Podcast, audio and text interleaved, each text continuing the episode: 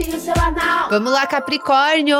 Voltamos com os nossos horoscopinhos. E esses são brilhinhos para você que tem o signo solar em Capricórnio ou ascendente em Capricórnio. Veja o seu ascendente também. Então, o que, que temos para essa semana? A gente está em plena temporada virginiana.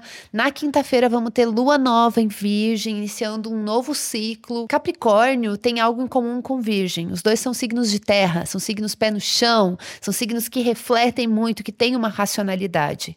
A questão aí é como que você usa essa racionalidade, a sua cabeça, as suas ideias na sua vida. Qual é o papel que, que você coloca para racionalidade na sua vida? Se você é aquela pessoa que tudo tem que ser mega racional, que você não pode se deixar levar pelas suas emoções, que você tem que estar no controle de tudo, entendendo tudo, que tem que ter uma super frieza, que você não pode se afetar, que você não pode mostrar vulnerabilidade, você não pode mostrar baixar a guarda. Tudo tem que ser assim muito, muito racional sempre. Ou se você é uma pessoa que entende que o ser humano é muito maior do que as nossas ideias ou com a nossa capacidade de raciocínio e que para a gente usar a nossa criatividade, se relacionar e se relacionar com as outras pessoas, para a gente se soltar como ser humano, a gente também precisa ativar outras coisas, sentimentos, coração, amor. Claro que é um clichê capricorniano, virginiano, de signos de terra, ter essa ênfase no realismo e na racionalidade.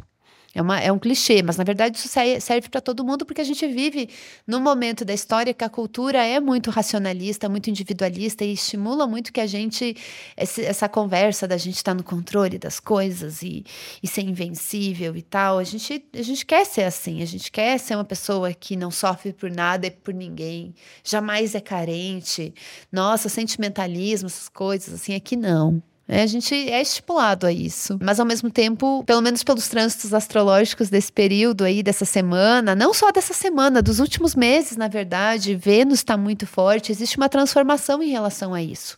E você se abrir mais para suas questões de amor, de vulnerabilidade, de estar junto com outras pessoas, de seguir o que você quer e de você se dar espaço para você saber o que, que você realmente quer.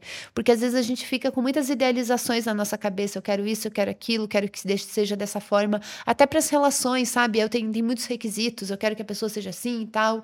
E daí você se bloqueia para o que você tem na sua frente, ou, que, ou as possibilidades que podem vir que você ainda nem imagina, porque você está muito fissurado numa ideia que você criou na sua mente. Agora que Júpiter transita em touro, que é outro signo de terra, que também pode ser muito racional, também é muito conectado com a prática, com a realidade, o realismo, mas Júpiter é um realismo mais escapista, assim, mais sensorial, mais voltado ao prazer, ao coração, ao amor. Então, talvez conciliar o seu lado racional com o seu lado de se apaixonar, de se deixar guiar pelo que você gosta, para você até abrir espaço na sua vida para você descobrir de fato o que, que você gosta, para você se permitir. Tem uma coisa bem experimental também por causa das retrogradações. Júpiter retrógrado, Saturno, seu planeta regente também está retrógrado, e Mercúrio que está retrógrado até sexta-feira. Essa é a última semana de Mercúrio retrógrado. Então esse é um momento para você reavaliar aí como as suas ideias influenciam na sua vida, na sua experiência experiência prática no dia a dia, nos seus relacionamentos. A gente está num período que foca muito no amor, foca muito nos desejos, na vontade, em pensar no futuro, no que a gente quer, nas nossas expectativas. Então, dá espaço para isso também. Vênus está passando por uma transformação. O que, que a gente valoriza, o que, que a gente deseja, o que, que a gente coloca como prioridade. Tudo isso tá aí para a gente pensar e, e, talvez ressignificar algumas coisas nesse período. Bom, daí a gente também tem um aspecto bem importante de Vênus com Júpiter, também me falando sobre essa vontade ou essa possibilidade de se libertar de muita coisa, de fazer mudanças para se soltar mais, para você descobrir um lado seu que, que é mais criativo, que é mais amoroso, muito uma coisa assim bem de afetividade de coração mesmo e de criatividade. A lua nova em Virgem, né, falando de novas ideias, também falando de estudos, de intelectualidade, mas de um jeito que você possa trazer para sua realidade que seja leve e que seja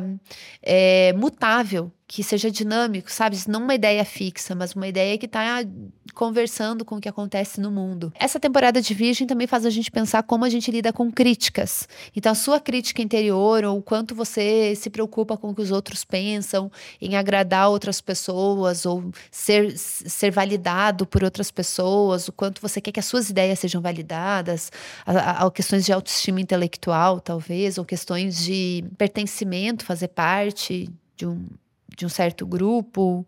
Então tem essa questão da crítica muito forte, assim, de como que você lida com as críticas. Críticas necessárias e críticas que, que são só neuras e distrações aí. Às vezes vem pessoas de fora, falam uma coisa que elas não têm nem ideia, que a gente nem tem que considerar. Mas às vezes é importante escutar. Então, equilibrar, entendeu? Essa questão com a crítica, não para você se blindar de críticas, ninguém tem que se blindar de críticas, mas também para você também não entrar nessa grande neura aí, nessa neurose, nessas noias de nunca estar tá satisfeito com nada, sempre tem algo a melhorar. Isso é óbvio, né? É isso que eu tenho para falar essa semana? É isso, é isso sim. A gente volta na semana que vem com mais horoscopinhos. Aproveita que você tá aí, avalia o nosso podcast, dá cinco estrelinhas, já ajuda muito. Segue a gente na sua plataforma preferida preferida. Agora estamos em vídeo no Spotify. E se você quer ajudar mais ainda, apoie o nosso horoscopinho, faz muita diferença. Apoie o nosso podcast. O link do nosso programa de assinaturas tá na descrição desse episódio. Agora sim, falei tudo que eu tinha para falar. Até semana que vem. Beijo!